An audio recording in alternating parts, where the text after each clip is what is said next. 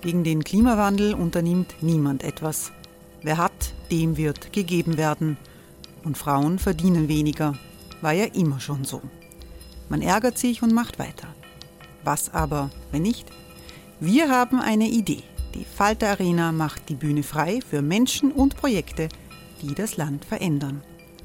Mein Name ist Eva Konzett. Ich leite das Politikressort im Falter. Und am Sonntag, den 26. Mai, veranstalten wir im Wiener Stadtsaal die nächste Falter Arena. Mit dabei unter anderem der ehemalige Politiker und Neosänger Matthias Strolz, Theresa Imre von Markter, Sonja Jöchtel von Love Politics oder Kari Ochsner von Ochsner Wärmepumpen. Machen statt jammern. Wir schauen uns an, wie das funktionieren kann. Kommen auch Sie vorbei. Alle Informationen und Tickets finden Sie unter falter.at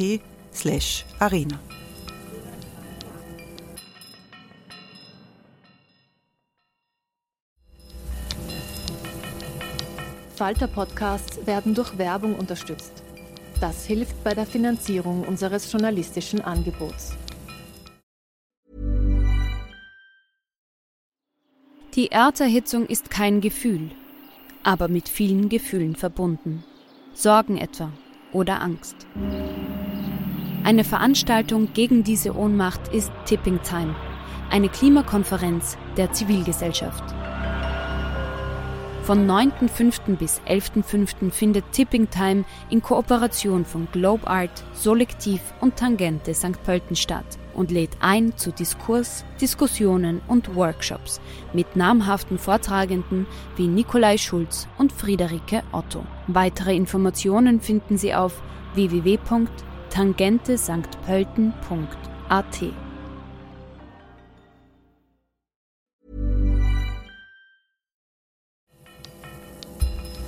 Falter Radio, der Podcast mit Raimund Löw.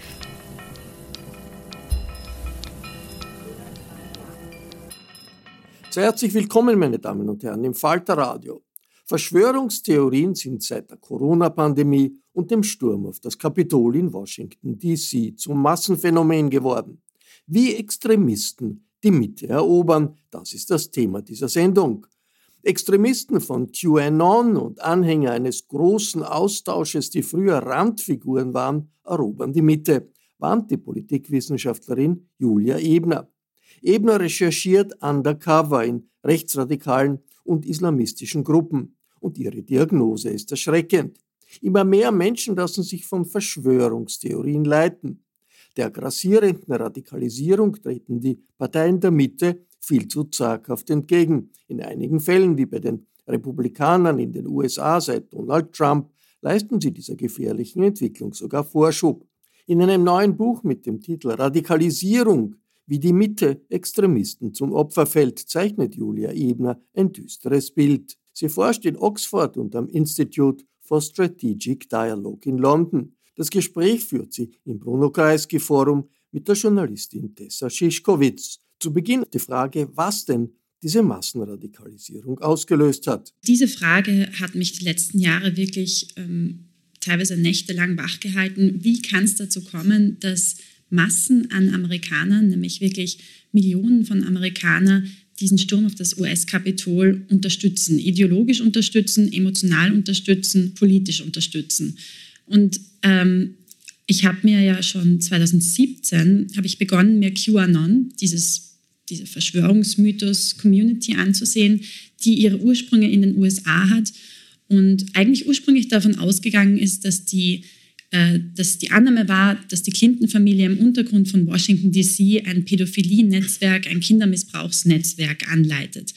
Und dieses Verschwörungsmythos hat sich dann rasant ausgebreitet. Schon vor, vor Beginn der Pandemie, es war schon 2019 soweit, dass äh, QAnon Millionen von Followers hatte im internationalen Raum, also bis äh, im deutschsprachigen Raum und auch in Österreich haben sich Gruppen gebildet. Und es haben sich diese sehr absurden Verschwörungsideologien immer weiter verbreitet, bis auch in die Mitte der Gesellschaft, bis in die bürgerliche Mitte hinein. Teilweise auch äh, haben sie linke Ecken, linksliberale Ecken sogar an Bord holen können mit diesen, ähm, ja, mit, mit der Anti-Eliten-Rhetorik, die dahinter steckte. Und das hat sich dann im Laufe der Pandemie auch immer mehr äh, kombinieren lassen, natürlich mit zum Beispiel Impfgegner-Narrativen, mit der Querdenkerszene, wo es auch starke Überlappungen gibt und auch mit antidemokratischen Einstellungen. Und äh, jetzt auch mit, mit dem Ukraine-Krieg hat sich das auch nochmal ähm, ausgeweitet auf andere, auf neue Zielgruppen, nämlich vor allem ähm, radikale Pro-Russland-Aktivisten, Aktivistinnen, die dann auch immer mehr hineingezogen wurden. Und es geht in dem Buch nicht nur um QAnon, aber QAnon ist ein Beispiel dafür, wie äh, diese Radikalisierung von wirklich Massen von Menschen stattgefunden hat. Und ich möchte auch ganz vorweg sagen, dass es natürlich trotzdem ein Spektrum ist. Also ich spreche von der Radikalisierung, da gibt es auch das moderate, eher moderate Ende. Menschen, die vielleicht anfällig sind für Radikalisierung oder für ähm, diese Ideologien, aber nicht gleichgesetzt werden können mit den Menschen, die schon ganz am Ende angekommen sind eines Radikalisierungsprozesses, vielleicht sogar Gewalt befürworten, auf jeden Fall antidemokratische Einstellungen befürworten und teilweise wirklich absurde Verschwörungsmythen, an absurde Verschwörungsmythen glauben, wie zum Beispiel, dass alle in der Politik Reptilien sind oder dass wir alle, alle, die sich impfen haben lassen, Hybride sind und ähm, dass die Weltbevölkerung einem, einer globalen Überwachung unterzogen werden soll. Oder dass es äh, Satanisten, dass die Eliten, die sogenannten globalen Eliten, Satanisten sind, die das Blut von jungen Kindern trinken, um jung zu bleiben. Das sind dann schon sehr extreme Ausprägungen davon. Aber es gibt natürlich ein gesamtes Spektrum. Und das hat mich auch in diesem Buch ähm, sehr stark, also aus, aus Forschungsperspektive auch sehr stark interessiert, wie sich diese Koalitionen auch gebildet haben. Und eben Menschen, die ursprünglich nicht radikal waren, immer mehr auch in diese Ecken ähm, ja, immer mehr auch da hineingerutscht sind. Ich meine, es war ja so, dass wir uns immer gedacht haben, okay, die Leute, die glauben, dass im Buckingham Palace die Mitglieder der königlichen Familie nur Reptiloiden sind, dass das halt ein paar Narische sind, die irgendwo halt an der Straßenecke stehen und irgendwelche Plakate halten. Jetzt, wenn man sich aber die Umfragen anschaut, zum Beispiel zu Amerika, das fand ich dann schon also sehr beeindruckend, dass da herausgefunden wurde, dass 16 Prozent, also jeder Achte ungefähr, glauben, dass die äh, US-Administration aus Pädophilen besteht, die von äh, Satan regiert werden, kontrolliert werden. Mit 16 Prozent, das ist schon, also das ist jetzt nicht nur eine Straßenecke-Echokammer. Ne? Und wenn wir uns erinnern, wie wir am 6. Jänner äh, 2021 äh, zu Hause gerade so ein bisschen, wahrscheinlich alle auf 6. Jänner ist man so ein bisschen nach den Weihnachtsfeiertagen äh, noch ganz gemütlich drauf und trinkt noch ein Gläschen und plötzlich haben wir im Fernsehen gesehen, dass sich da ein wild geworbener Mob äh, beginnt zusammen zu rotten und das Kapitol zu stürmen. Und damit war eigentlich klar, dass diese Radikalisierung ähm, nicht mehr nur theoretisch darüber diskutiert, dass man die Eliteninstitutionen stürmen muss, sondern das tatsächlich tut. Ja, das war für mich auch ein Wendepunkt. Also ich hatte schon davor begonnen, das Buch zu schreiben, aber ich habe dann auch ähm, vor allem mich begonnen, mit diesen Dynamiken ähm, näher zu beschäftigen, die diese Randalierer beim, beim Sturm auf das US-Kapitol motiviert haben. Und das Interessante ist ja, dass es auch hier wieder Parallelen im deutschsprachigen Raum gibt und auf internationaler Ebene.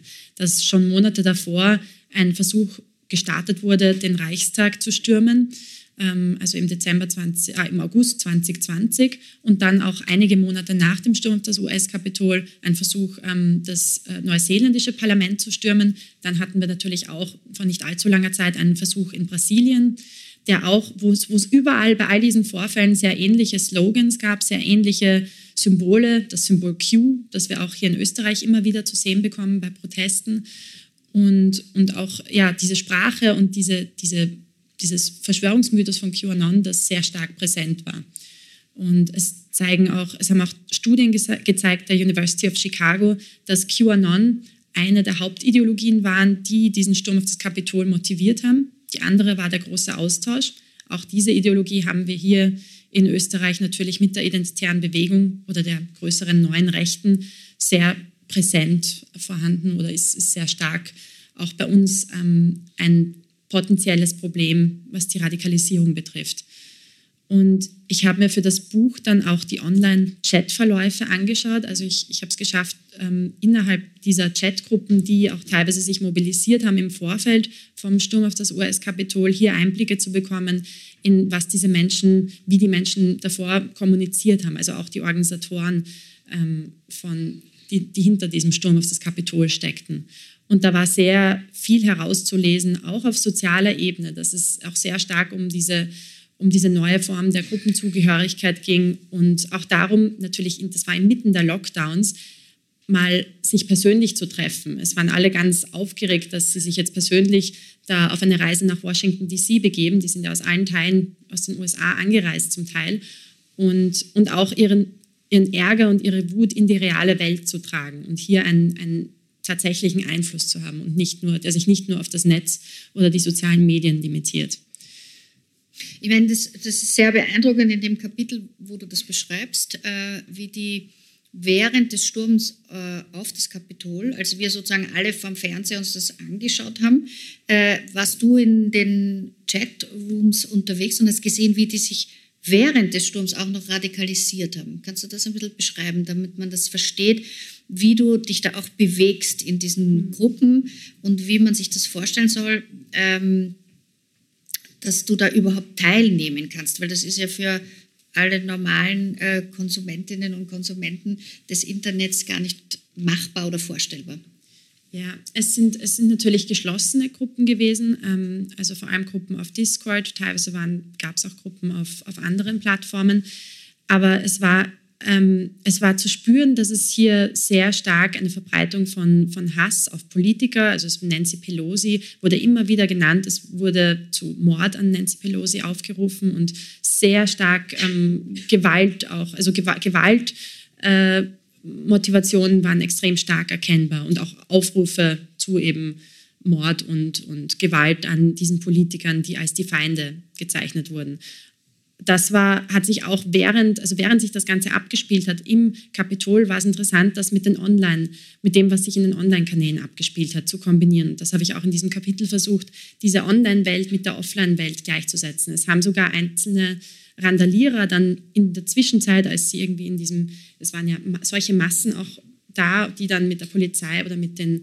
ähm, mit den Sicherheitskräften vor Ort aneinandergeraten sind, dass es zu großen Staus kam und die auch nicht mehr wussten, in welche Richtung ähm, sie, sie gehen sollen. Und da haben auch sehr viele dann hinein in die Gruppen gepostet in der Zeit, die vor Ort waren. Und das war natürlich ganz interessant, dass auch als, als fast schon Live-Berichterstattung ähm, natürlich von den Trump-Sympathisanten, von den Randalierern zu erleben, wie da die Kommunikation ablief. Und da hat man auch in Realzeit sehen können, wie sich diese Menschen immer mehr wechselseitig aufstacheln zu Gewalt und immer mehr ja, auch ein, eine, ein Übermut oder eine, eine Art von Enthusiasmus entsteht. Sie können jetzt wirklich riesigen politischen Wandel erzeugen, wenn sie schaffen, das Kapitol zu stürmen.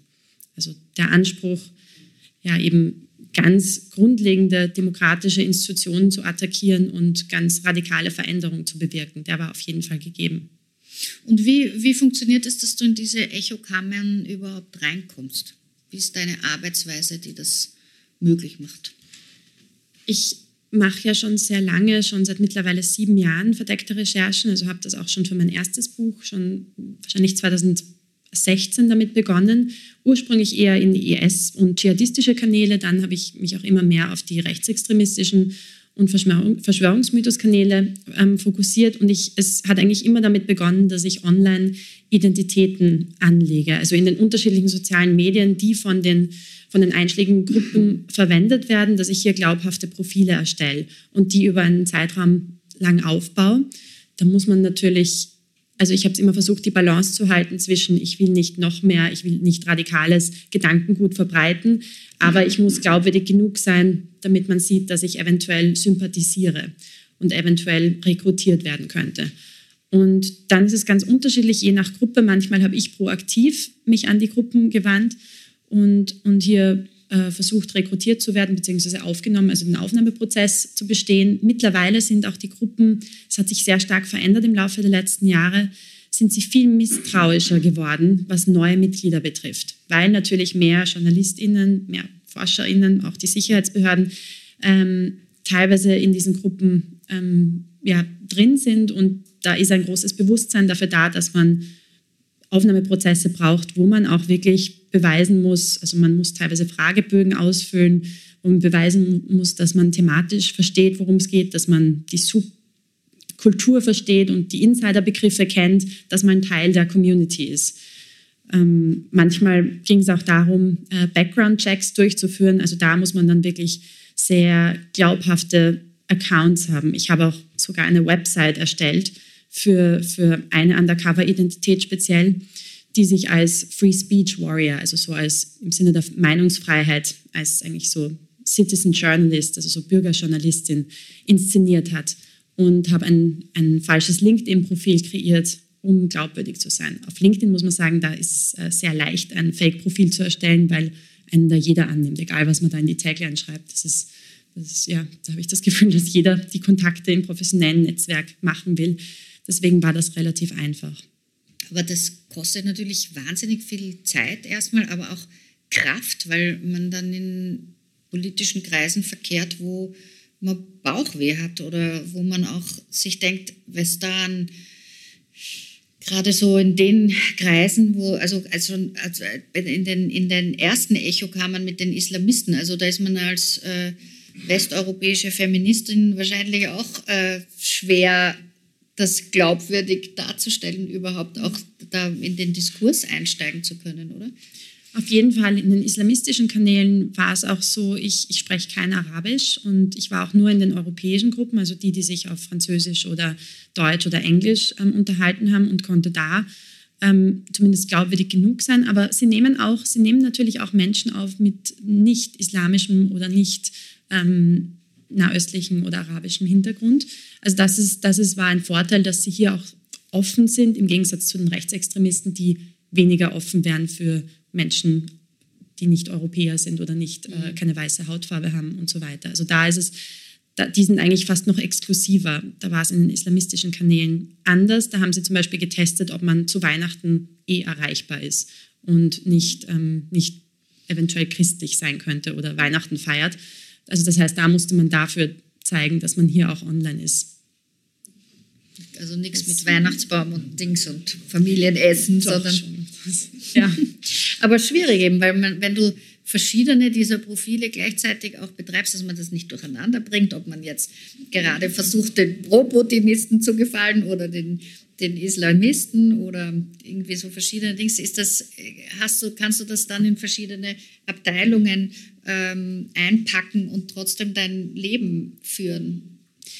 Ja, aber also es ist, es ist teilweise schon schwer in der Rolle zu bleiben, vor allem wenn es offline ist. Ich habe, also es war schon teilweise schwierig, die Identitäten voneinander zu trennen, aber es ist, es, ich mache das ja ohnehin in meiner Forschung, dass ich mich mit diesen unterschiedlichen Extremismus- oder Phänomenbereichen beschäftige. Das heißt, ich bin auch schon sehr drin, was die Sprache betrifft, was die Insider-Symbolik ähm, betrifft und so weiter und erkenne auch sehr schnell äh, kleine, ja, kleine Hints oder kleine Signale, die auf eine gewisse ideologische Richtung hindeuten können. Also zum Beispiel auch bei Querdenkerprotesten, wo man nicht sofort unterscheiden konnte, wer läuft da jetzt nur mit, wer ist vielleicht nur einfach ein Familienvater, eine Familienmutter, die besorgt ist um die eigenen Kinder ähm, und wer ist wirklich schon sehr radikal und tief drin in diesen Verschwörungsmythen. Also da war es hilfreich, auch dieses Hintergrundwissen zu haben, was sage ich zu welchem Menschen in welchem Moment. In, in welchem Moment. Also das bewahrt dich vielleicht auch davor, sehr emotional zu reagieren, wenn du das auch als Forscherin, als Wissenschaftlerin sehen kannst und eine gewisse Distanz dann auch hast. Ja, ich denke auch. Also es ist fast so, dass man, wenn man zu sehr diesen Inhalten ausgesetzt ist, und das zeigen auch Studien, also radikalen Inhalten über einen Zeitraum ausgesetzt ist, dann beginnen auch chronische Trauma Erfahrungen zu wirken und das bedeutet auch, dass man teilweise abstumpft. Also ich, wir haben auch psychologische Betreuung beim Institut, für das ich arbeite, weil das ein großer, ein, schon auch also auf psychologischer Ebene Effekte haben kann. Aber ein Effekt ist auch, dass man sich distanziert davon emotional.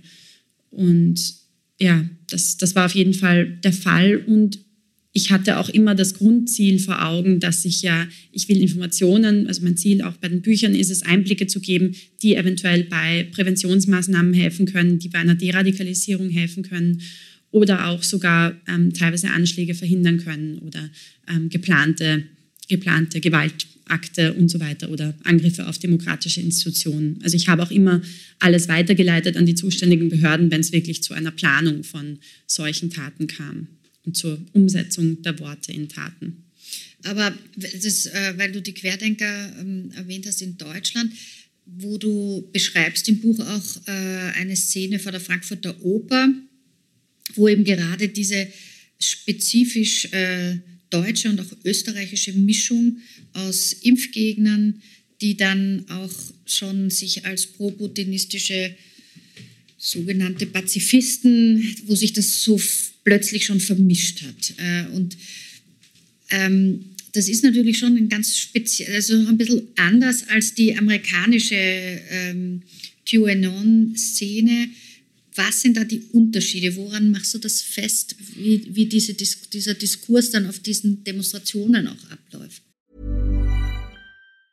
Everyone knows therapy is great for solving problems, but getting therapy has its own problems too, like finding the right therapist, fitting into their schedule, and of course, the cost. Well, BetterHelp can solve those problems. It's totally online and built around your schedule. It's surprisingly affordable too.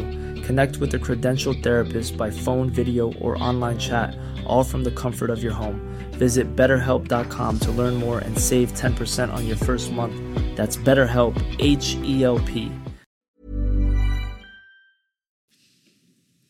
Also die Pro die radikale Pro-Russland-Bewegung, die es im deutschsprachigen Raum gibt, und da muss man natürlich differenzieren, also ähm, manche haben auch eventuell Familie oder haben private Gründe, aber diese, die, die wirklich sehr radikalen Ausprägungen davon, das gibt es in dieser Art und Weise im amerikanischen Raum und im, auch im britischen Raum nicht ähm, weil einfach die Verstrickungen auch mit Russland und sowohl auf wirtschaftlicher Ebene als auch auf politischer Ebene in Österreich und in Deutschland schon ein Spezialfall sind, also schon deutlich stärker vorhanden sind und auch die Informationslandschaft viel mehr von prorussischen Einflüssen geprägt ist.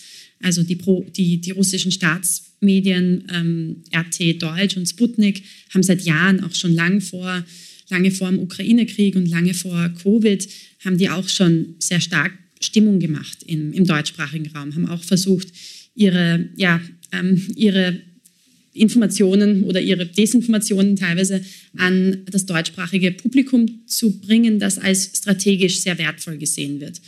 Und das war ganz interessant, auch bei, diesen, bei diesem Pro-Russland, äh, bei dieser Pro-Russland-Demo, auf der ich war, dass sich das jetzt immer mehr vermischt hat, auch mit der, mit der Querdenker-Szene. Das war in Frankfurt in dem Fall. Es gab da ja sehr extreme Fälle, von denen auch medial berichtet wurde. In Berlin am Wochenende davor ähm, gab es auch wirklich also fast Ausschreitungen dort. Und es ist ja, man hat gesehen, dass sich gerade so diese Verschwörungsmythos-Communities ähm, und die Querdenker-Szene dann mehr auf den Ukraine-Krieg verlagert haben.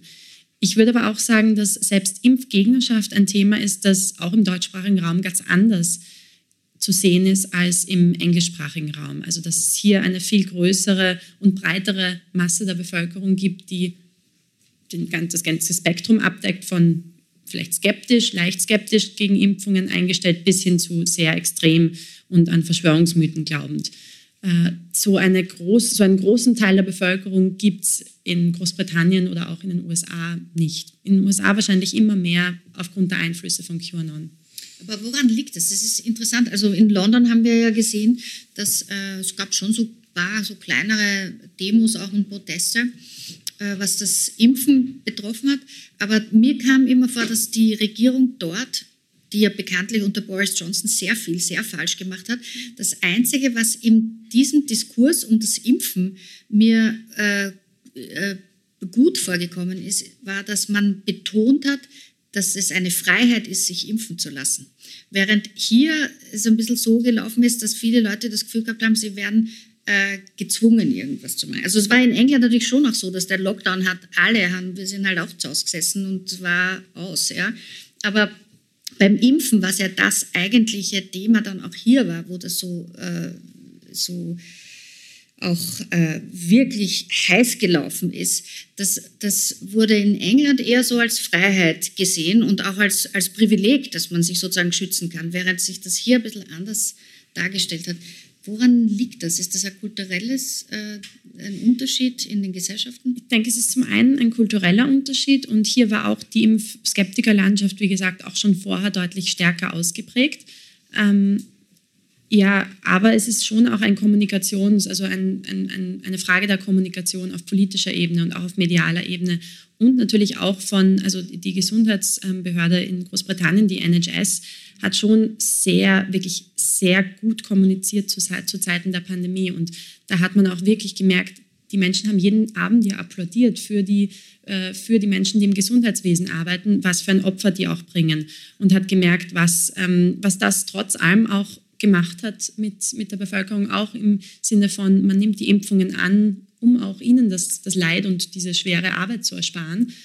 Und man hatte also gefühlt eine viel konsistentere Kommunikationsstrategie auf mhm. politischer Ebene oder generell in Großbritannien, als es hier in, in Österreich und auch in Deutschland war das alles viel mehr eine sehr inkonsistente Kommunikation, die teilweise von Tag, von Tag 1 bis Tag 5 sich in eine andere Richtung verwandelt hat und wo auch natürlich unterschiedliche Parteien ganz unterschiedliche Standpunkte vertreten haben. Keine einzige Partei, also meines Wissens nach in Großbritannien, vertritt äh, Impfgegner, Ideen oder sogar Verschwörungsmythen, die damit ähm, teilweise einhergehen. Ich meine, das war schon interessant, dass wir ähm, gerade in Österreich doch in, im Freundeskreis, oft auch in der Familie, dass es Leute gegeben hat, die eben beim Impfen plötzlich gesagt haben, dass ihnen das unangenehm ist.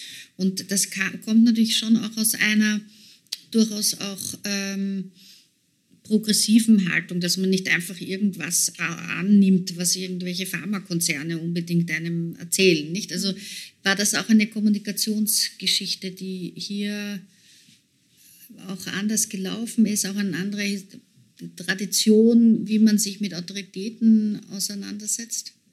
Ja, und es wurden schon, es wurden die Ängste natürlich, die teilweise auch legitim waren. Also Ängste kann man ja nie abwerten. Die sind, die sind immer eigentlich legitim. Ängste, Ängste wurden nicht genug aufgegriffen und wurden nicht genug thematisiert ähm, in der Politik. Und ich denke, das hat ein Vakuum hinterlassen, das dann leider von äh, Extremisten und von Verschwörungsmythen gefüllt werden konnte.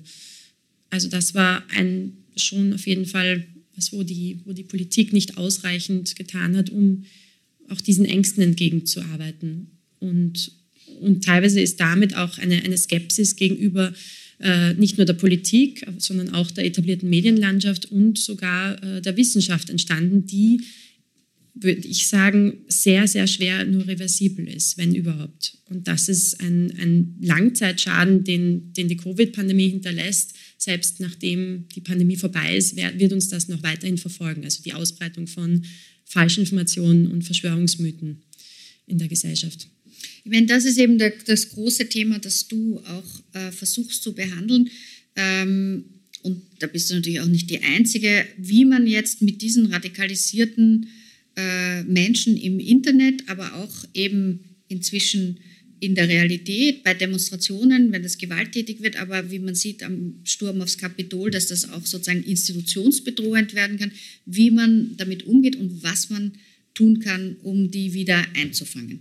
Das ist jetzt einmal ein Maßnahmenkatalog, den ihr da im Institut für Strategic Dialogue entwickelt habt, ähm, der sich an die Regierungen richtet, aber auch an äh, auch an uns alle natürlich, weil man auch lernen kann, wie man mit diesen Bedrohungen umgeht und wie man versuchen kann, auch im Diskurs mit Leuten gewisse Sachen, die man selber äh, verstanden hat über dieses Phänomen, das auch zu drehen, wie in der Diskussion mit, mit Freunden oder im Internet umgegangen werden kann.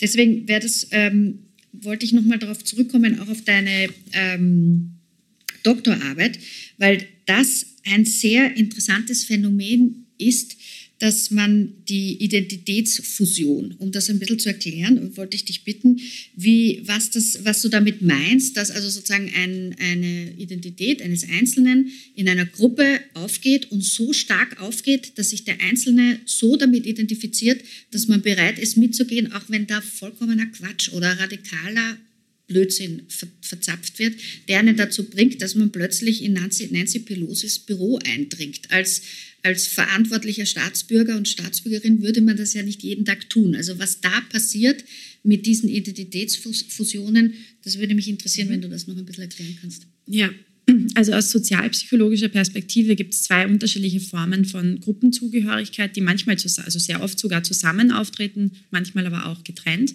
voneinander. Und das eine ist die Identifikation mit der Gruppe auf ideologischer Ebene, was noch nicht notwendigerweise zu einer Gewaltbereitschaft führt. Das ist rein ideologisch und basiert vor allem auf wiederholtem Ausgesetztsein von, von Inhalten, von einschlägigen Inhalten, die in der Gruppe als Normen gesehen werden oder als, als akzeptabel gesehen werden äh, also das typische Brainwashing in Wirklichkeit. Die andere Form der Gruppenzugehörigkeit ist Identitätsfusion, die viel tiefer auf emotionaler Ebene und auf Identitätsebene wirkt. Das ist das eigentlich das, wenn, wenn die persönliche Identität komplett mit der Gruppenidentität zu einem wird, also äquivalent wird. Und das, da gibt es in der Forschung schon diverse Studien, die zeigen, in unterschiedlichen Kontexten, zeigen, dass Menschen, die so fusionierte Identitäten mit der Gruppe haben, viel eher bereit sind, sich also gewaltvoll für die Gruppe aufzuopfern. Also zum Beispiel zu Terror zu greifen, zu Terroranschlägen oder Märtyrerakten. Also sich, wenn die Gruppe, dann muss noch ein Wenn dazukommen. Also es gibt noch andere Komponenten, die dazukommen müssen. Das ist vor allem, wenn die Gruppe als existenziell bedroht wahrgenommen wird. Wenn es also eine existenzielle Bedrohung von einem wahrgenommenen Feind gibt, von einer dämonisierten und oft auch entmenschlichten Außengruppe. Das, sind so die, das ist so die Formel, die ich auch in meinem PhD immer wieder gefunden habe ähm, und die statistisch relevant ist in den, all den Terrormanifesten, die ich mir in meiner Forschung angeschaut habe, von Anders Breivik. Also ich bin zehn Jahre zurückgegangen, habe 2000, also gut, jetzt zu Beginn meines PhDs zehn Jahre zurückgegangen, habe 2011 mit den, den, dem Anschlag von Anders Breivik begonnen und habe alle Manifeste, die dann in tatsächlichen Anschlägen äh, resultiert sind, habe ich, hab ich mir angeschaut und analysiert auf sprachlicher Ebene und eben auf psychologischer Ebene. Und das war so das Grundmuster, war immer, dass es Identitätsfusion sehr stark äh, gab bei diesen Menschen im Zusammenhang mit einer existenziellen Bedrohung, einer wahrgenommenen Bedrohung von außen für die eigene Gruppe. Was sehr interessant war für mich äh, in dem, dieser Frage der Identitätsfusion, dass es natürlich auch wenn es jetzt um existenzielle Bedrohungen geht. Wenn man das zum Beispiel jetzt sich anschaut in der Szene der, der Aktivistinnen und Aktivisten gegen den Klimawandel und gegen die Klimakatastrophe mehr zu tun, dass dort natürlich auch eine einzelne Person wie Greta Thunberg überhaupt gezeigt hat, wie man eine Massenbewegung gründen kann als Einzelne, wenn man auch diesen sozusagen starken Glauben an eine existenzielle Bedrohung vermitteln kann. Und da ist aber genau der springende Punkt, was der Unterschied dann ist, warum erstens Leute sich radikalisieren und auch gewaltbereit werden und warum das zum Beispiel bei der Klimabewegung ähm, anders ist als jetzt bei, bei QAnon. Was ist der Unterschied? Ich habe mir tatsächlich im Vergleich ähm, auch politische Manifeste, sowohl radikale als auch moderate, angeschaut und darunter auch ähm, zum Beispiel Reden von Greta Thunberg, also Our House is on Fire, was eigentlich auch als Manifest gesehen werden kann und auch zum Beispiel äh, äh, I Have a Dream ähm, von genau, Martin Luther King Jr. Und da war es schon interessant zu sehen, dass sie eigentlich die existenzielle Bedrohung als was Abstraktes, also nicht von einer klaren Feindgruppe ausgehend gesehen haben, was auf die gesamte Menschheit einwirkt. Also wo die Eigengruppe eigentlich wir Menschen sind. Und das, das ist schon ein, ein, gravierender Unterschied. Vor allem in der Sprache von Greta Thunberg sieht man das sehr stark. Sie sieht ja diese Bedrohung des Klimawandels, die eben nicht, die, wo, wo es nicht eine Personifizierung dieser Bedrohung gibt, sondern die trotzdem noch auf abstrakter Ebene da ist und die ja die gesamte Menschheit bedroht. Also das, da findet die Identitätsfusion nicht statt in diesem, also nicht in diesem Sinne. Was schon, was eher sein kann, ist, dass es zu einem sich selbst aufopfern für die gesamte Gruppe kommt. Also eher zu im Sinne von wahrscheinlich eher sowas wie, wie, und das merkt man schon auch, dass die Aktivisten bereit sind, auch wirklich selbst, also wenn man sich da Superkleber drauf gibt, ich weiß nicht, ob das schon mal irgendwer hier in dem Raum gemacht hat, aber das ist ja schon, das ist schon auch ein sich aufopfern in einer anderen Form. Es ist schmerzhaft. Es ist schmerzhaft. Aber es ist äh, gewaltfrei. Es ist genau. sozusagen vielleicht nicht angenehm für einen selber, aber es ist gewaltfrei. Und das, was äh, ich interessant finde bei dieser, dass es ein universelles Konzept ist, das Greta Thunberg anbringt, das niemanden ausschließt, sondern die gesamte Menschheit einbezieht, während bei rechtsradikalen Gruppierungen dann sozusagen eine Abgrenzung zwischen den verschiedenen Gruppen auch ist. Kann man das so sagen? Ja, genau, ja. Und das, das kommt auch genauso dann, also zeichnet sich auch in der Sprache ab und zeichnet sich auch in den Taten ab, zumindest so wie ich, wie auch, ich auch die, diese Manifeste analysiert habe und die Folgen und Konsequenzen davon. Das ist, glaube ich, nämlich auch ganz wichtig, wenn man diskutiert über die Gefährlichkeit von Bewegungen. Dass wir gerade im letzten Winter hatten wir jetzt also sehr viel Kritik an den, an den Klimaklebern und Kleberinnen. Und da habe ich immer den Eindruck gehabt, die Leute äh, haben Angst, weil vielleicht man immer Angst hat, wenn so eine Bewegung entsteht, dass sie sich radikalisiert. Und dass aber das Konzept, das die angewendet haben, ja immer darauf bezogen war, dass man sich nicht abgrenzt von einer Bevölkerungsgruppe, wie das oft der Fall war in Bewegungen, die auf die Straße gegangen sind, sondern dass es darum ging, die, den gesamten Globus zu retten. Also das, finde ich, sollte man dann schon auch immer ein bisschen im Auge behalten. Ja. Absolut, ja. Aber bei dem, was du äh, in dem Maßnahmenkatalog gesagt hast, eine Sache, die mir da auffiel, die auch interessant zu erklären ist, die sich eben aus diesen, äh, aus diesen Identitätsfusionen speist, ist, dass man, wenn man verstehen will, wie diese Radikalisierung funktioniert, dass man dann, wie du vorschlägst, ein Mengendiagramm des extremistischen Ökosystems zeichnet, um das zu verdeutlichen, wo sich die verschiedenen Echokammern überlappen. Kannst du das erklären, wie man das überhaupt machen könnte? Ja, also man sieht vor allem, wenn man sich die Online-Räume anschaut, ganz speziell in den Online-Räumen, man sieht es aber auch bei den Protesten und bei dem, was sich dann offline abzeichnet, sieht man, dass es starke Überlappungen gibt zwischen den unterschiedlichen radikalen Gruppierungen. Ich habe mir sogar die Überlappungen im ersten Buch zwischen islamistischer Szene und rechtsextremer Szene angeschaut, was ja komplett kontraintuitiv ist, aber selbst da gibt es Überlappungen, vor allem im Antisemitismus, in der Frauenfeindlichkeit und so weiter. Ähm, aber auch in diesen neueren Formen von Radikalismus, also gerade äh, eben Querdenkerszene, QAnon und, und auch die prorussische, radikale prorussische Bewegung, da gibt es sehr starke Überlappungen. Und auch ähm, zum Beispiel Frauenfeindlichkeit ist auch ein gutes Beispiel. Das ist oft ein, sehr oft ein Eingangstor in auch eine Fremdenfeindlichkeit und in einen weißen Nationalismus. Also auch da gibt es einen, einen, klaren Effekt oder gibt es eine klare Überlappung sowohl in den Online-Räumen, das hat man auch bei der US-amerikanischen Alt-Right sehr gut gesehen und auch in der neuen Rechten, und die mittlerweile beide, beide diese, diese Bewegungen, die ich gerade erwähnt habe, äh, sind auch sehr stark, überlappen sich auch sehr stark mit Klimawandelleugnungskreisen zum Beispiel.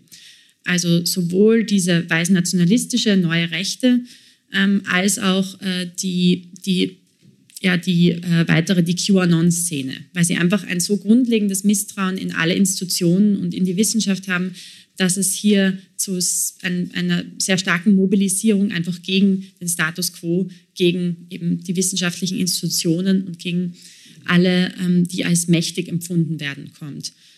Ich war auch, also ich, ich habe mir auch die Klimawandelleugner-Szene zum Beispiel angeschaut, äh, war auch undercover bei, einem, bei einer Veranstaltung, bei, ein, bei der größten Konferenz im deutschsprachigen Raum oder eigentlich sogar im europäischen Raum. Es war eine internationale Konferenz in, im deutschen Ort Gera und dort bin ich plötzlich auf einem Tisch, am Tisch gesessen mit Identitären und mit Neonazis, ohne das zu wollen. Also ich wollte, mein Ziel war ja eigentlich wirklich hier besser zu verstehen, was treibt die Menschen an, die sich die, den Klimawandel oder die Klimakrise ähm, leugnen oder zumindest skeptisch gegenüber dem eingestellt sind.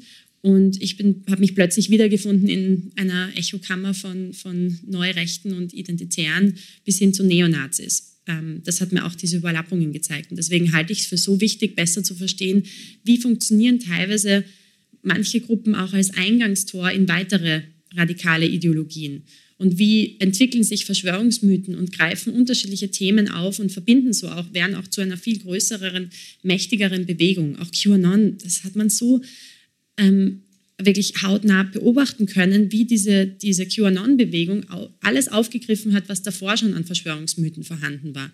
Ich weiß nicht, ob Sie schon mal dieses große, diese große Zeichnung oder Abbildung von QAnon gesehen haben, die alles abbildet. Von, die versuchen ja die Mondlandung, also die Mondlandung, die, die haben die, die Gruppen aufgegriffen, die nicht an die Mondlandung glauben, die, die vielleicht glauben, dass äh, Princess Dianas Mord irgendwie ganz unter ganz mysteriösen Umständen ähm, stattgefunden hat und hier Verschwörungsmythen darum spannen, dann wahrscheinlich auch Verschwörungsmythen rund um die Hollywood-Eliten, äh, auch welche zum Zweiten Weltkrieg, also wo teilweise sogar der Holocaust geleugnet wird oder verharmlost. Das wurde jetzt kombiniert mit ganz neuen Ideen eben zum Coronavirus, zu Impfstoffen, zur Pharmaindustrie.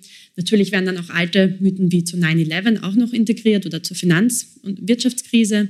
Also es ist einfach hochkomplex und interessant zugleich, wie sie geschafft haben, hier unterschiedliche äh, Menschen auch hineinzubringen, die vielleicht davor an die eine oder andere Verschwörungsidee geglaubt haben. Das tun ja wirklich viele. Sowas wie 9-11 ist recht weit verbreitet. Ähm, das und, und da aber leider dann immer mehr auch diese Radikalisierung in die anderen Verschwörungsecken stattgefunden hat. Das war auch die Gefahr oder ist die Gefahr von QAnon und ist zugleich aus Forschungsperspektive auch enorm wichtig, das besser zu verstehen, um dem auch entgegenwirken zu können. Und was machen wir dann damit? Also wenn wir jetzt wissen, wie das funktioniert, wie sich diese Verschwörungen auch verbreiten, äh, verbre kann man dann, wo, wo setzt man dann an, um diesen Diskurs auch vielleicht beeinflussen zu können?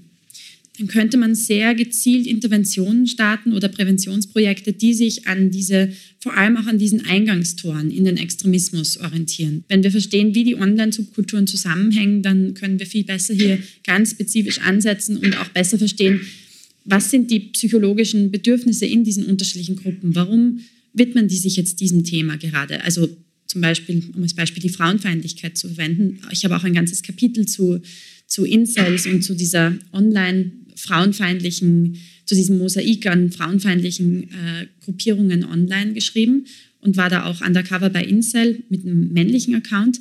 Aber hier gibt es ganz tiefe Identitätskrisen natürlich, die diese Menschen beschäftigt. Ein ganz großer Selbsthass, der sich auch sehr oft in, in Suizid zeigt und gar nicht in Gewalt an anderen, aber eben auch in eine andere Richtung ausschwenken kann. Und dann teilweise von Extremisten, gerade der weiß-nationalistischen Bewegung, ausgenutzt wird, um zu sagen, naja, eigentlich ist es ja so, Feminismus ist nur deswegen, oder wir haben, wir haben eigentlich so eine niedrige Geburtsrate unter weißen Europäern, also das ist dann die Aussage, ähm, aufgrund der feministischen ähm, Politik oder der liberalen Politik ganz allgemein. Das Gleiche findet auf Migrationsebene statt, aufgrund der liberalen Pro-Migrationsebene ähm, ist auch die Geburtsrate weiter gesunken. Die versuchen sehr stark darauf einzugehen, also auch auf diesen Antifeminismus äh, einzugehen, um dann die Ideen weiter zu spannen. Und das wird teilweise sehr strategisch, ist sehr strategisch angelegt. Das heißt, man müsste schon viel früher verstehen, wie diese Menschen in einzelnen schon radikalen Communities, teilweise aber auch Hobby-Communities ausgenutzt und ausgebeutet werden können. Und um das dann zu, auch zu beeinflussen in eine andere Richtung, spricht man dann, das erwähnst du auch in diesem Maßnahmenkatalog mit Influencerinnen und Influencern oder macht man das selber oder gibt es dann Regierungsprogramme, die da irgendwie greifen könnten, dass man in sozialen Medien gewisse Dinge schaltet? Also das wird ja dann oft eher clumsy und mhm. funktioniert dann nicht, weil man das nicht von oben natürlich steuern kann. Sowas, dass man sagt, oh nein, also übrigens, also die Brunnen wurden nicht vergiftet von den Juden, in, schon im Mittelalter, nicht zu Pestzeiten und auch heute ist es nicht George Soros, der sich dafür und so weiter. Ja. Das sind ja, ist ja nicht einfach, so einen Diskurs dann gezielt zu verändern, um sich gegen diese Radikalisierung zu wenden. Absolut, das ist, es ist extrem schwierig und kompliziert, weil auch so viele emotionale, psychologische Bedürfnisse mitspielen, die auch ganz unterschiedlich ausgeprägt sein können bei Individuen. Aber was ich auf jeden Fall sowohl aus der Forschung entlesen kann, entnehmen kann, als auch aus, ähm, aus meinen eigenen Erfahrungen, auch beim Institute for Strategic Dialogue und unseren Deradikalisierungsprogrammen, ist, dass man an der psychologischen Ebene ansetzen muss. Also dass man mit Fakten nicht besonders weit kommt. Deswegen ähm, würde ich dafür plädieren, dass man sehr stark auch mit Psychologen zusammenarbeitet, dass man auf Präventionsebene generell die Themen Psychologie und digitale Kompetenz viel mehr miteinander verknüpft, also im Bildungsbereich. Und, äh, und auch, dass, ähm, ja, dass, dass auch viel bessere evidenzbasierte Politik und auch Intervention passieren muss. Wir haben leider gesehen, dass in den letzten zehn Jahren sehr viel an Deradikalisierungsprogrammen und Maßnahmen immer wieder stattgefunden hat, wo es gar keine, gar keine wirklich keine äh, robuste Beweis- oder Evidenzlage dafür gab, ob das überhaupt funktioniert oder eventuell sogar kontraproduktiv sein könnte. Wir haben also zum Beispiel auch beim Institute for Strategic Dialogue deswegen experimentelle Forschung betrieben und versucht zu verstehen, welche Ansätze sind tatsächlich wirkungsvoll und können Menschen deradikalisieren oder zurückbringen aus radikalen Kreisen und welche sind eher entweder nicht effektiv oder sind sogar kontraproduktiv. Kannst also, du da Beispiele nennen für ein funktionierendes?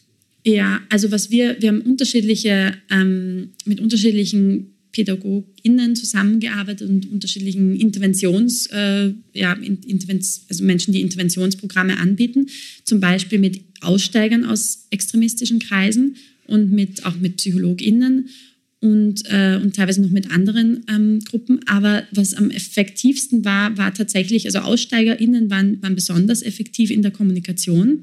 Und da kam es dann auch genau darauf an, wie die Kommunikation begonnen hat. Also soll das jetzt eher informell sein über einen Online-Chat oder soll das schon sehr, ähm, ja, sehr formell oder sehr äh, auf sehr höflicher Ebene passieren. Und das ist, das ist ganz interessant, weil da gibt es auch, ich weiß jetzt nicht die genauen Details, aber da gibt es auf jeden Fall auch Ergebnisse, wie man da am besten vorgeht, um an unterschiedliche Menschen auch am besten ähm, heranzukommen, beziehungsweise dass sie es auch am besten annehmen können. Mhm. Weil das ist das Wichtigste, das ist ja auch in jedem, äh, in jeder psychologischen ähm, Betreuung so oder auch bei Psychotherapie, wenn Menschen gar nicht, überhaupt gar nicht teilnehmen wollen, dann wird sehr wenig passieren, weil sie dann auch gar nicht offen sind für eine Intervention oder für eine eventuelle Deradikalisierung. Natürlich. Und also Bildung, psychologische Betreuung ist ganz sicher immer wichtig, direkter Kontakt zu Leuten, wie du sagst, von Leuten, die auch selber das verstehen können, wenn sie selber radikalisiert waren und jetzt versuchen, sich da einzubringen, um das, die Deradikalisierung zu befördern. Ja. Aber ein ganz wichtiger Komplex, der natürlich die ganze Welt jetzt bewegt, äh, äh, der bei euch in dem Maßnahmenkatalog auch vorkommt, ist, dass man das Internet äh, besser regulieren muss, damit man diese Bewegungen auch erstens besser verstehen kann, besser auch sehen kann, wo die hingehen und auch einfach den Hass reduziert, auf der auf die Leute dann irgendwie ausgeschüttet wird, die, die, gegen die sich so ein Mob dann verschwört. Ne? Ähm, da hat die EU gerade auch einige Initiativen gestartet, so wie den Digital Act und so versucht in diesen Jahren, wo das im Grunde genommen uns davonrennt, die Bewegung, und man mit Gesetzestexten zumal auf EU-Ebene, bis man alle 27 Regierungen dazu gebracht hat, eine, etwas zu unterstützen. Eine Initiative dauert immer besonders lang. Aber siehst du das ähm, eher optimistisch oder pessimistisch, dass man das überhaupt schaffen kann, dieses Biest, diese Wutmaschine zu regulieren? Also ich muss sagen, ich bin ehrlich gesagt eher pessimistisch, was, was das komplette unter Kontrolle bringen der, der also es ist, es ist extrem schwer, ausreichend Regulierungen zu schaffen auf internationaler Ebene, weil es auch, weil diese natürlich diese Firmen, diese Tech-Firmen ja international sind, teilweise ihren Sitz in den USA haben und man sehr leicht regionale Regulierungen mit VPNs und so weiter umgehen kann, worin gerade Extremisten besonders gut sind. Deswegen ist es enorm schwierig. Dann kommen hinzu ähm, Privatsphäre, Schutzregulierungen, Maßnahmen, die ja auch wichtig sind ähm, aber die gerade die verschlüsselten Apps betreffen, wo sehr viel kommuniziert wird im Moment, also gerade was, was rechtsextreme Gruppierungen betrifft, auch nach wie vor islamistische Gruppierungen. Und ähm, natürlich ist der Digital Services Act äh, auf europäischer Ebene ein, ein, erster Schritt und ein gutes Zeichen, denke ich. Ähm, es gibt auch ähnliche Maßnahmen, also das, das Netzwerkdurchsuchungsgesetz war ja auch schon ein erster Schritt in Deutschland oder im deutschsprachigen Raum ähm, Hass entgegenzuwirken und Desinformation oder Online-Inhalten, äh, die Gewalt inspirieren könnten, entgegenzuwirken. Aber all diese Regulierungen betreffen vor allem die großen Tech-Firmen und schließen eigentlich nicht die kleineren, teilweise aber radikaleren Plattformen mit ein. Es hat sich eine ganze Online-Welt ergeben aus äh, aus alternativen Tech-Plattformen und sozialen Medien, wie zum Beispiel Gap, Parler und äh, BitChute und Odyssey, die alle so Alternativen sind zu, ähm, die Al Alternativen sind zu YouTube, zu Twitter und zu Facebook, wobei es für Twitter mittlerweile keine Alternative mehr braucht, weil mit Elon Musk sehr viel rückgängig gemacht wurde, was wir seit Jahren versucht haben zu erarbeiten. Ja, also es wurden sehr viele Accounts wieder aktiviert, die davor schon geschlossen wurden, weil sie Hass und teilweise sogar gewaltvolle oder antisemitische Inhalte verbreitet haben. Und das ja, hat bewirkt, dass jetzt eine ganz neue Hasswelle entstanden ist auf Twitter.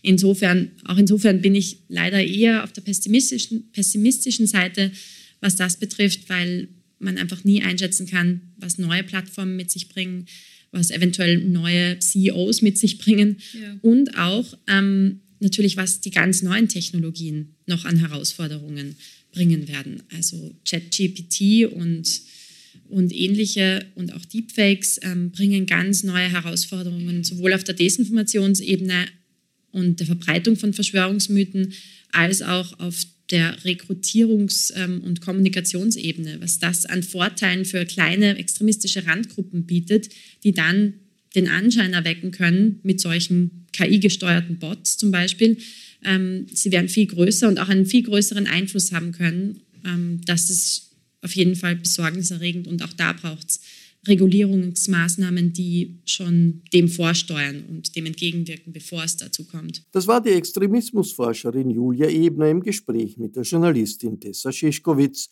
im Bruno-Kreisky-Forum vom 12. Mai 2023. Das Gespräch haben wir leicht gekürzt. Für die Zusammenarbeit mit dem Bruno Kreisky Forum bedanke ich mich sehr herzlich. Julia Ebners Buch Massenradikalisierung können Sie im Falter Buchversand bestellen. Ich verabschiede mich von allen, die uns auf UKW hören, im Freirad Tirol und auf Radio Agora in Kärnten.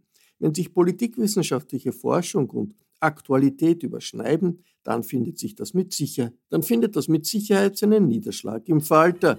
Daher empfehle ich ein Abonnement des Falter. Alle Informationen dazu gibt es im Internet unter der Adresse abo.falter.at. Ursula Winterauer hat die gestaltet, Philipp Dietrich betreut die Audiotechnik im Falter. Im Namen des gesamten Teams verabschiede ich mich bis zur nächsten Folge.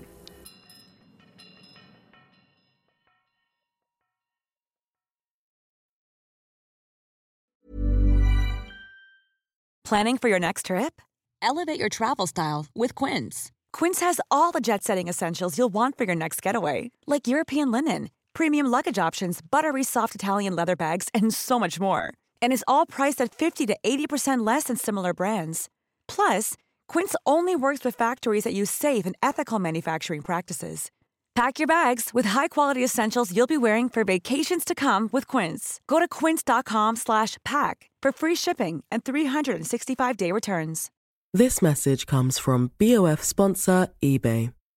You'll know real when you get it. It'll say eBay authenticity guarantee, and you'll feel it. Maybe it's a head turning handbag, a watch that says it all, jewelry that makes you look like the gem, or sneakers and streetwear so fresh every step feels fly. eBay gets it. So look for the blue check mark next to that thing you love and be confident that every inch, stitch, sole, and logo is checked by experts. With eBay Authenticity Guarantee, you can trust that feeling of real is always in reach. Ensure your next purchase is the real deal. Visit eBay.com for terms.